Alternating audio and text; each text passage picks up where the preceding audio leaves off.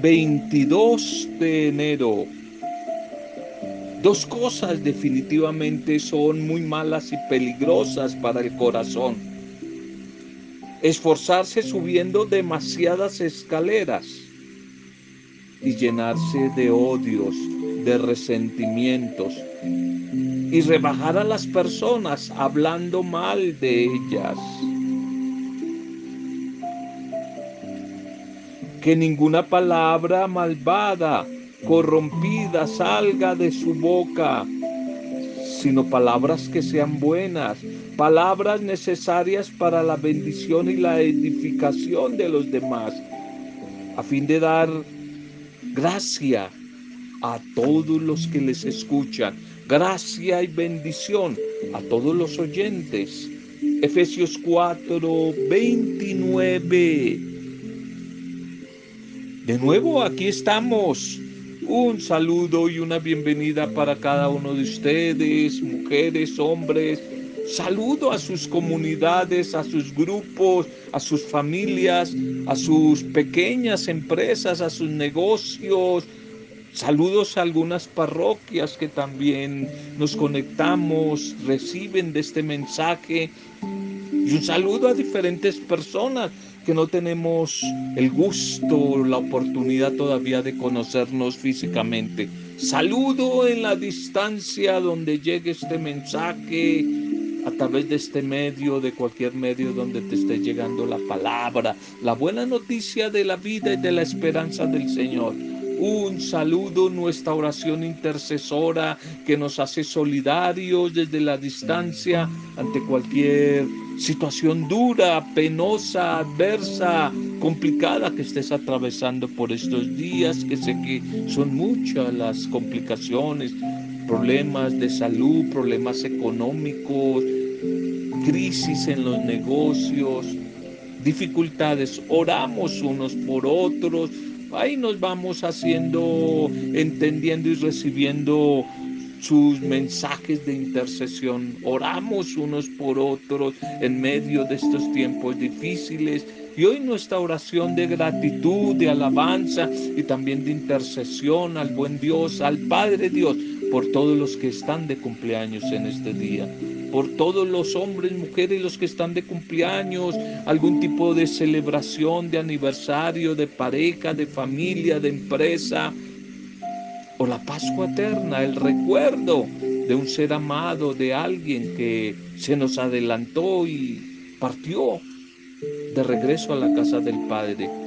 Nuestra, nuestra oración también y nuestro mensaje de esperanza para que el Espíritu del Señor siga fortaleciendo eh, y llenando todo vacío que ha quedado con la partida de esa persona. Pedimos que el Espíritu Santo lo invitamos a Él.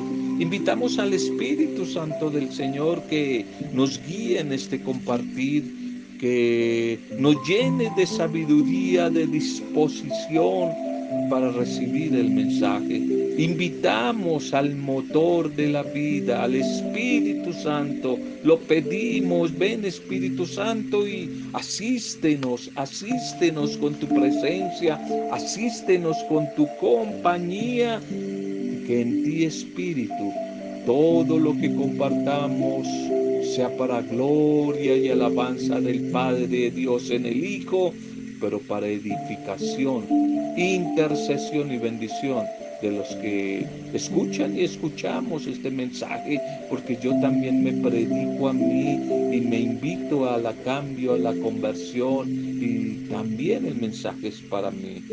Primer mensaje, cuando termina el juego, titulémoslo, cuando termina el juego. Santiago 5.1. Veamos ahora, ricos, los que todo lo han tenido llorad y aullad porque se acercan vuestras miserias, se acercan miserias que van a llegar a tu vida. Santiago 5.1. Cuando termina el juego, la leyenda de los orígenes del juego de ajedrez nos sitúa allí en la India. Se habla que su inventor fue un Braham muy humilde llamado Sisa Ben que lo concibió para distracción y ocio de un rey muy poderoso, muy presuntuoso. Y tal fue el éxito de este juego en la corte de dicho rey, que éste ofreció a tan brillante inventor que eligiera la recompensa, lo que él quisiera. El Brahman solicitó que le fuera concedido un grano de trigo en la primera casilla del tablero, dos en la segunda, cuatro en la tercera y seguir doblando la cantidad hasta totalizar las 64 casillas del tablero. Dejó a disposición de la gente que tenga una calculadora a mano el saber la cantidad de granitos de trigo que le correspondieron al sabio por la invención del juego. Dudó que el rey pudiera hacer frente a dicha demanda, ya que la cifra final era tan elevada que sobrepasaba la producción mundial de trigo, de la cosecha de trigo de la actualidad. Un dicho popular dice, al finalizar el juego, peón y rey van a la misma caja. Al finalizar el juego, peón y rey van a la misma caja. Quizás haciendo alusión a lo idónico de pretender que las glorias pasajeras que logremos conquistar en la vida tienen implicaciones para la eternidad.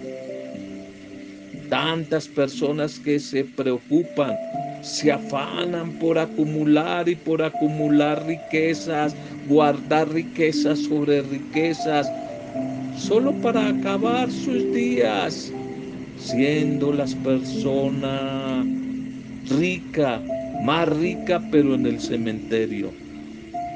Nada hemos traído a este mundo y sin duda nada podemos llevarnos. Le dijo el apóstol Pablo a su discípulo Timoteo, allí en primera de Timoteo capítulo 6 verso 7. Nada hemos traído a este mundo y nada nos vamos a llevar. Se cuenta que el gran Alejandro Magno mandó que se le enterrara en un ataúd con dos huecos para que asomaran sus brazos y todos pudieran ver que no se llevaba nada. Es que la mortaja no tiene bolsillos. Si lo sabías o no. Desde la antigüedad, desde antaño, se acostumbraba enterrar a los faraones y monarcas con cantidad de joyas y bienes preciados durante toda su vida para que lo acompañaran en el viaje de la muerte. Hasta con sus esposas. Qué locura, qué necedad. Bueno, parece que hoy también muchos ricos viven como si pensaran que nunca van a morir o que se van a llevar todas sus riquezas al más allá. Necesitamos oír nuevamente la parábola del rico insensato, la parábola del Evangelio de ese rico que pretendió saciar necesidades del alma con cosas materiales. Y se olvidó que la verdadera riqueza está en buscar a Dios, hacer parte de Dios, de cada área de la vida tenerlo a Él como centro. Pero este rico de la parábola lo desestimó y el día de su muerte y su encuentro final con el Dios de la vida, el Dios del todo, no lo tuvo en cuenta. No lo tuvo en cuenta porque pensó que iba a ser eterno. La vida es como un tablero de ajedrez. Al finalizar el juego, peón y rey van a la misma caja. Te lo repito, la vida, la tuya, la mía, la de toda pareja, la de todo, la vida es como un tablero de ajedrez. Al finalizar el juego, peón y rey van, van a la misma caja, van a la misma caja. Vamos con nuestra propuesta litúrgica, la que hoy la iglesia nos invita la que hoy la iglesia nos invita a meditar, a celebrar desde la Eucaristía, desde la oración, desde la casa, desde la vida comunitaria, por ahora virtual, desde la misma familia. Titulemos el mensaje El nuevo pueblo de Dios. El nuevo pueblo de Dios. La primera lectura Seguimos con la comunidad los hebreos, capítulo 8, 6 al 3. Hebreos 8, 6 al 13. Jesucristo es mediador de una alianza nueva, de una alianza mejor. Continúa el autor de esta carta que ya hemos dicho que no es San Pablo, continúa con el tema de Cristo como único, supremo, verdadero sacerdote y mediador. Ya hablamos de eso, mediador. Esta carta a los hebreos quiere hoy subrayar que la alianza nueva supera en todo a la antigua. El Nuevo Testamento que significa nueva alianza supera al anterior, al, Antiguo Testamento. No es que esté diciendo, como algunos a veces entienden mal, que no hay que leer el Antiguo Testamento. No, sí hay que leerlo, pero en clave del Nuevo Testamento, en clave de Jesús, en clave de Jesús. En Jesús la nueva alianza supera a la antigua. Supera a la antigua porque la lleva a su plenitud la lleva a la plenitud total, total, porque desde la antigüedad, el Antiguo Testamento, es la gran promesa de que va a llegar el Mesías, el Salvador. Y el Nuevo Testamento es ya el cumplimiento de esa promesa. Por eso, el cumplimiento de la promesa supera simplemente al anuncio de la promesa que estaba en el Antiguo Testamento. Con ello estamos entrando en el tema central de la carta a los hebreos, la superioridad del sacerdote de Cristo, con todas las consecuencias para los que han decidido seguirlo. Para el autor de esta carta, la alianza antigua no ha funcionado, ha fracasado, no ha producido los frutos esperados que Dios soñaba, porque sus destinatarios han sido duros de corazón, sordos, han sido infieles.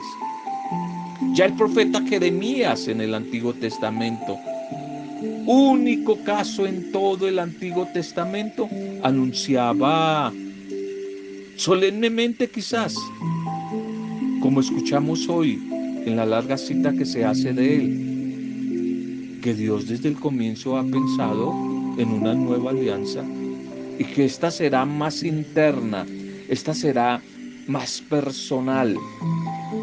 Esta no se va a quedar en signos exteriores solamente, no se va a quedar en ritualismos vacíos, en liturgias, en dogmas cosas sabidas hacia afuera, sino que va a ser sincera, muy profunda, nacida del corazón, nacida en el corazón y no en tablas de piedra de la antigua ley, y que espera que encuentre como respuesta a esta nueva alianza una disposición de su pueblo.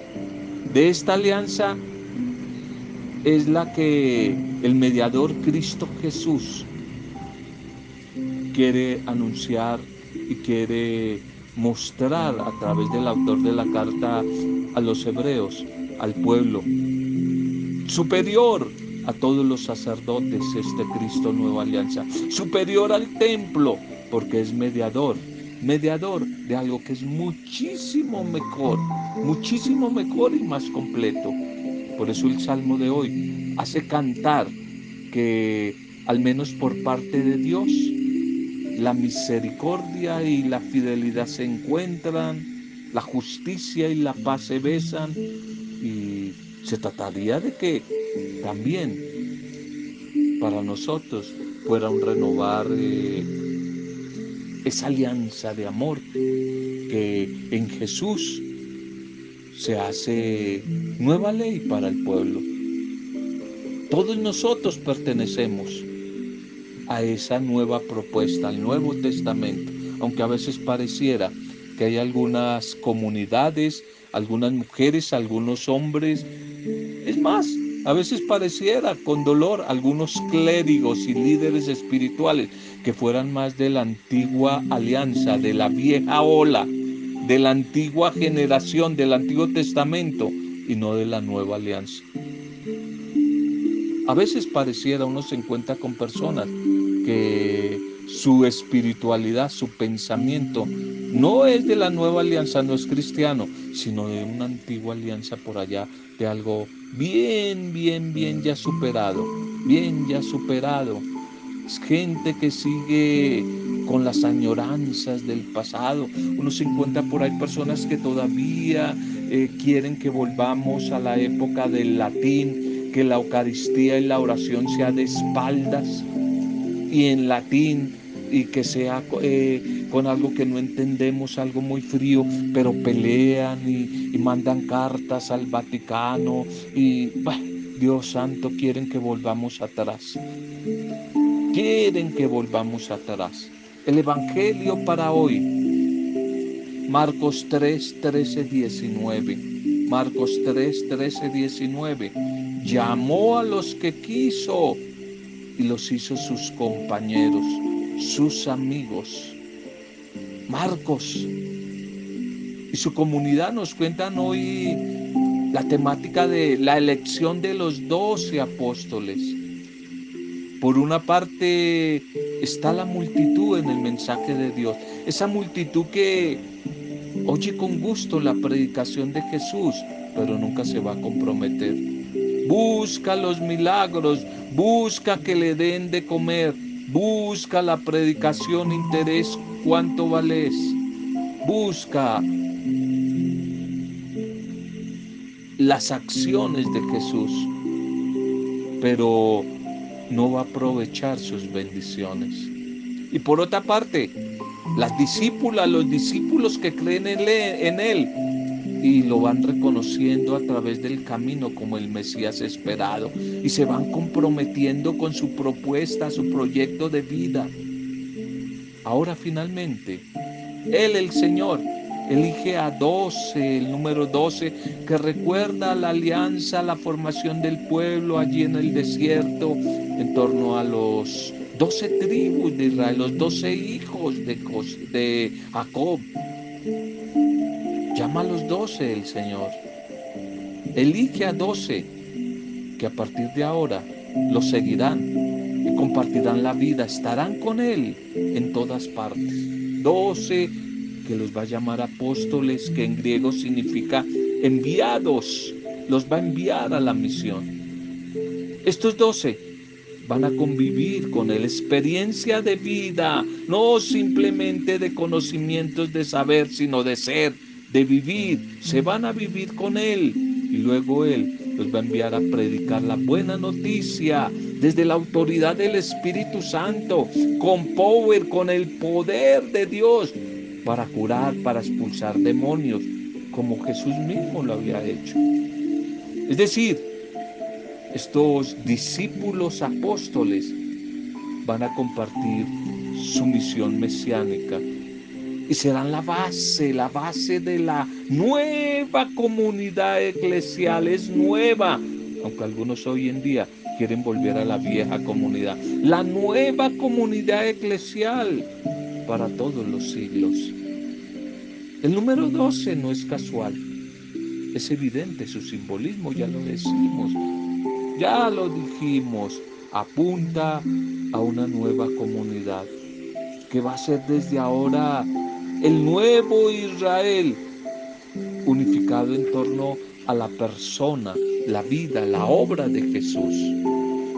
Llamó a los que él quiso. Él llama. Aquí una diferencia con los rabís del Antiguo Testamento. En el Antiguo Testamento, los discípulos, los alumnos son los que escogen, escogen a su maestro y de hecho su escuela donde quieren estudiar. Jesús que es un gran revolucionario, renovador, viene y hace lo contrario. Él es el que escoge a sus discípulos. Él es el que lo llama. No deja que lo llamen a Él. Él es el que elige. Llamó a los que Él quiso. Es una elección gratuita. También a ti y a mí, también a nosotros. Nos ha elegido gratuitamente para la fe cristiana o para eh, nuestra vocación en la vida nuestra vocación en lo que somos. Hay que tener mucho cuidado con esta palabra que quizás estoy de acuerdo con muchos que dicen que le ha hecho daño a muchas personas en la espiritualidad católica, porque cuando la gente escucha la palabra vocación, llamado a la vocación, de una la mayoría de gente piensa que hay que ser monja, hay que ser cura, seminarista, porque relacionamos vocación es más, qué triste que muchos sacerdotes, cuando son temas vocacionales, solo lo ubican en torno a ser cura o a ser monja. No, aquí el Señor llamó, acuérdense que ya dijimos que Jesús no fue sacerdote, sino fue laico. Cuando se habla del tema vocación es al tema de profesión.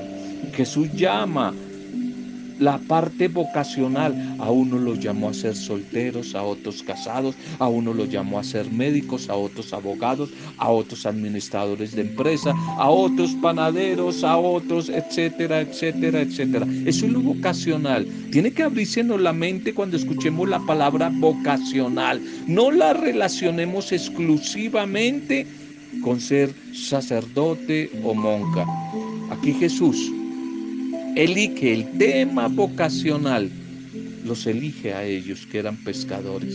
Y hoy nos elige a ti y a mí el tema vocacional, el tema desde lo que somos, tú que eres ingeniero, tú que eres arquitecto, tú que eres viuda, tú que eres soltera, etcétera. Y por supuesto también hay llamará a algunos a la vida religiosa, a la vida consagrada, algunos para un monasterio, un convento, y también, por supuesto, algunos para el seminario, para ser curas. Pero lo que queremos hacer énfasis es que el término vocacional no quiere decir exclusivamente religioso, ¿de acuerdo? Muy bien. Entonces, eh, en esa línea de los doce, el Señor llama a sus discípulos a sus discípulas el tema vocacional. Los elige, los elige y nos elige hoy a nosotros. No por nuestros méritos, no porque seamos perfectos, santos, los más pilos, los más estudiosos, los más sabios, los más intelectuales, o porque estemos llenos de condiciones humanas. No, no los llamó y no nos llama a nosotros por eso, sino nos llama por su bondad, por su misericordia, por su gran amor por nosotros. Probablemente también entre nosotros, como en la antigüedad. ¿O es que tú crees, si has escuchado quién era Pedro? Era una persona que cometía muchos errores, muy, muy vulnerable. Y por eso nos sigue llamando a nosotros. ¿Quién era Judas? Y lo llamó. Lo llamó a todos. Eran personas imperfectas, débiles, y lo llamó como te llama hoy a ti y a mí, personas débiles, personas llenas de limitaciones, personas que como en la antigüedad uno lo traicionó, los otros lo abandonaron en medio de la crisis. El que coloca por jefe lo niega, se avergüenza de él, era un cobarde. Nosotros, nosotros seguros que también tenemos momentos difíciles, momentos de debilidad, momentos de cobardía y a veces momentos hasta de traición. Pero siempre deberíamos confiar en su misericordia, confiar en su perdón y dejar que a través de su espíritu Él nos siga renovando nuestra mente y día a día podamos también nosotros a través de la oración renovar nuestra entrega a ese llamado, renovar nuestro seguimiento a Él, aprovechando quizás todos los medios, todos los medios, talentos, carismas que Él nos da para ir madurando en nuestra fe y poner esa fe al servicio de los demás, esos medios, esos talentos al servicio de los demás. Como los doce que se fueron con Él y que luego los envió a predicar. También nosotros, cuando optamos por la vida comunitaria, por la vida de oración, de encuentro con la palabra, cuando celebramos la Eucaristía. Estamos optando por Él y estamos en comunión profunda con Él. Cuando optamos por la misión solidaria, por ayudar a los demás, estamos optando por Él y por su propuesta de vida. Quizás cuando al final del culto eucarístico se nos dice que podemos ir en paz, en realidad es que somos enviados somos enviados para testimoniar con nuestra vida la buena noticia de la bendición que acabamos de, de, recibir al celebrar la fe en comunidad. Hoy somos llamados, somos capacitados, somos formados y somos enviados a la misión como los doce. Tú que me escuchas y yo, todas nuestras familias, desde nuestras diferentes realidades, talentos y carismas. Nos podíamos preguntar, como miembros de una comunidad viva de la iglesia, ¿estamos cumpliendo con nuestra misión, con nuestra responsabilidad de anunciar con alegría y esperanza la buena noticia del Evangelio en medio de tantas, tantas malas noticias que nos acechan? Bien, tú podrás responder al Señor si estás cumpliendo o no con el llamado que Él te está haciendo. Oramos, démosle gracias a nuestro buen Dios por el mensaje de hoy. Démosle gracias al Señor por el mensaje de hoy. ¿Lo recuerdas el primero sobre el juego de ajedrez? ¿Lo recuerdas? La vida es como un tablero de ajedrez. Al finalizar el juego, peón y rey van a la misma caja, van más, todos vamos a ir a la misma caja. ¿Recuerdas ese mensaje? Le damos gracias al Señor por ese mensaje, por el mensaje de la primera lectura de la carta a los hebreos. De nuevo, Jesús, su muy eterno sacerdote por encima del templo y del sacerdocio humano. Y ahora el mensaje, el mensaje del Evangelio que acabamos de escuchar el llamado vocacional de, del Señor a ti y a mí. El llamado, tú eres una llamada, tú eres un llamado a continuar la obra de amor, de paz, de reconciliación, de bendición, de buena noticia, de esperanza, de perdón, de reconciliación que el Señor ya inició, pero ahora quiere y necesita continuar esa obra a través tuyo y mío. Padre, gracias Gracias por tu palabra, por el mensaje que hoy nos has regalado. Te alabamos, te adoramos, te bendecimos, Señor, por la palabra, tu palabra que nos trae paz, que nos llena de fuerza, de ánimo, de esperanza.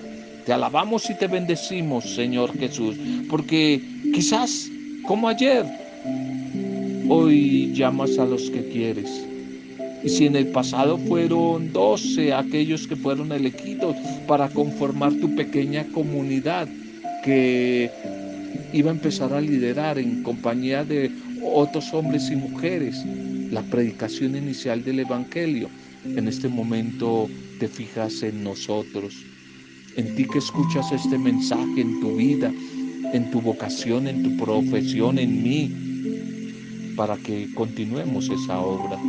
Hoy has colocado tus ojos sobre nosotros y con tus labios pronuncias nuestro nombre. Y por nuestro nombre nos llamas, nos invitas a seguirte, a seguirte, a seguir tu proyecto de vida, tu proyecto de amor. Gracias Señor, gracias por confiar en nuestra vida.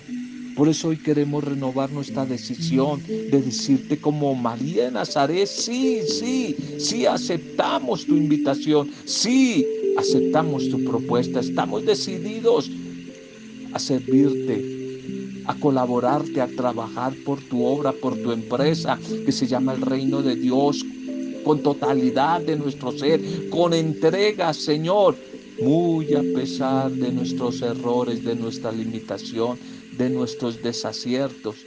Pero sabemos, Señor, que tu bendición, tu gracia, tu espíritu nos acompaña, nos capacita, nos hace valientes y fuertes para trabajar en esta, en esta empresa, en esta obra. Gracias, gracias por tu llamado. Que sean bendecidos los enfermos de los hospitales a través tuyo. Que sean bendecidos todo el personal de la salud, que sean bendecidos los bebés que nacen, los adultos, los ancianos que parten, sus familias, que llegue tu bendición de tu amor, de buena noticia a los que están tristes, a los sufrientes, que llegue tu bendición sobre los desempleados, sobre los migrantes, los desplazados, los sin techo, los que no tienen pan, los sin vestido, los más débiles, campesinos, indígenas, migrantes, tanta gente sufriente. Oramos hoy por nuestros hogares, por nuestras familias, por nuestras empresas, nuestros trabajos. Valoramos y agradecemos el trabajo si lo hay, pero no perdemos la esperanza y oramos por el trabajo que hace falta, por todos los que no tienen trabajo por estos días, los que han perdido el trabajo.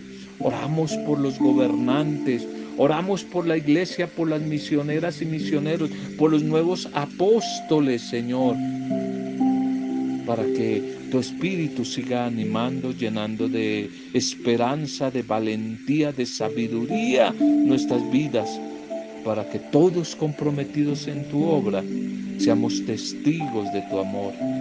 Atraigamos desde tu amor a muchas personas que están alejadas y no conocen el mensaje de la salvación y de la eternidad.